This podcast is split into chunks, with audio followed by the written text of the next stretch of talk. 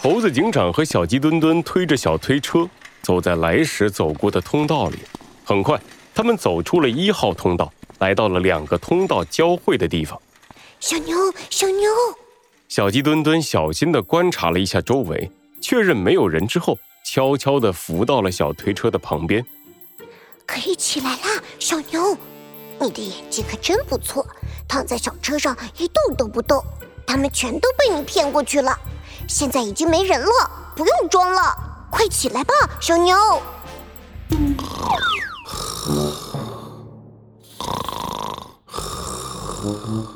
回答小鸡墩墩的是一阵呼噜声，小鸡墩墩忍不住捏紧了拳头，深吸了一口气。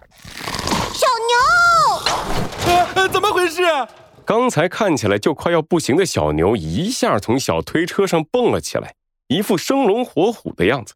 看到小鸡墩墩怒气冲冲的脸，他不好意思的挠了挠脑袋。那什么，不好意思，俺这两天又累又饿，一躺在上面就 就睡着了。可恶！亏我刚才还使劲夸你。是俺错了，别生气了。好了，你们快过来。猴子警长招呼了一声，小鸡墩墩和小牛都闭上了嘴巴。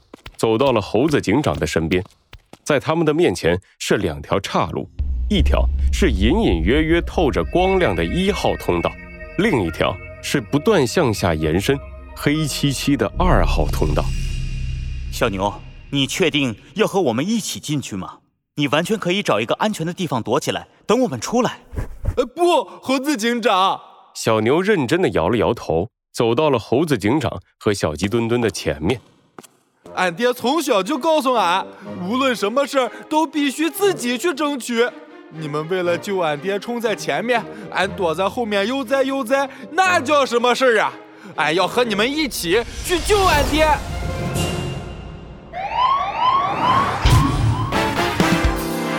罪恶藏在谜题之下，真相就在推理之后。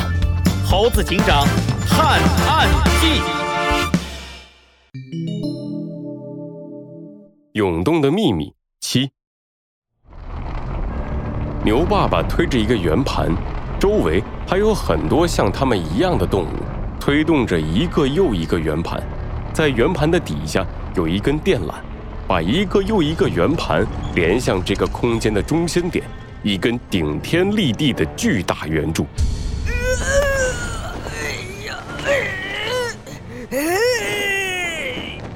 牛爸爸旁边的不远处，一匹瘦的可以看见骨头的矮脚马，喘着粗气，拼命地推着身边的圆盘。可是它太瘦了，无论怎么使劲，圆盘始终一动不动。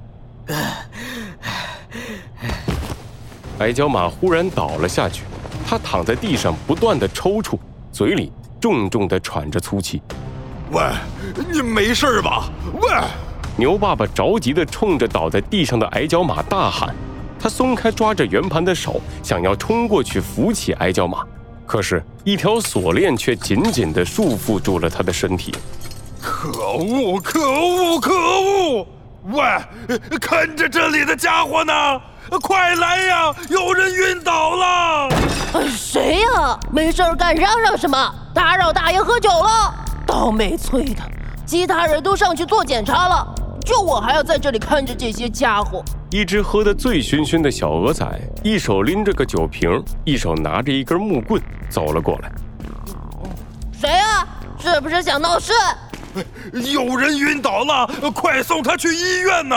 啊，嗯，晕倒？小鹅仔走到矮脚马的身边，随意的扒开矮脚马的眼皮看了看。啊，嗯，我懂了。小鹅仔挥起手里的鞭子，重重地打在矮脚马的身上。哦，我懂了，想偷懒是吧？快给我起来！你干什么？住手！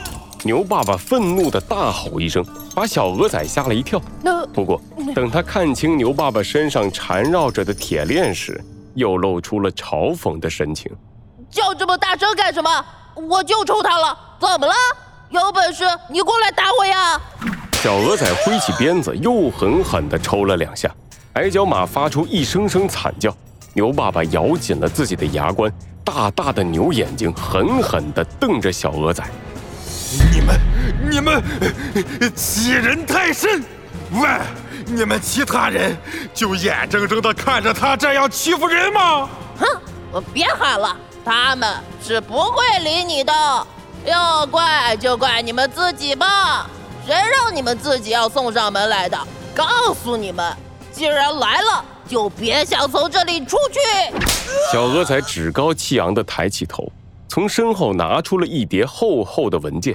哼，这些合同可是你们自己签的，要在这里工作满一百年，不然就要付给我们一大笔违约金。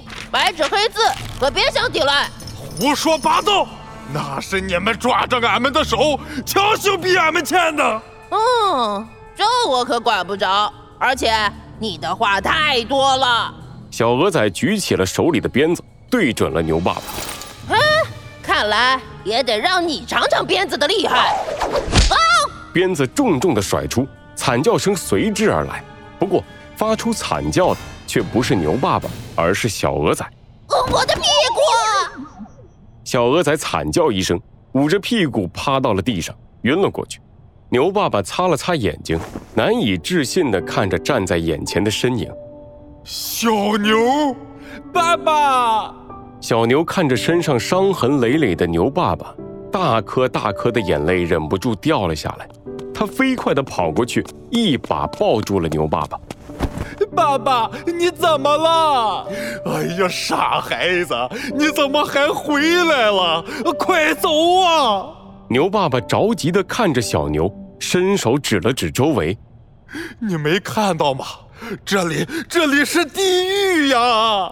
俺知道，爸爸，但是俺带来了从森林都市来的猴子警长，他是来这里查明真相的。猴子警长就是我。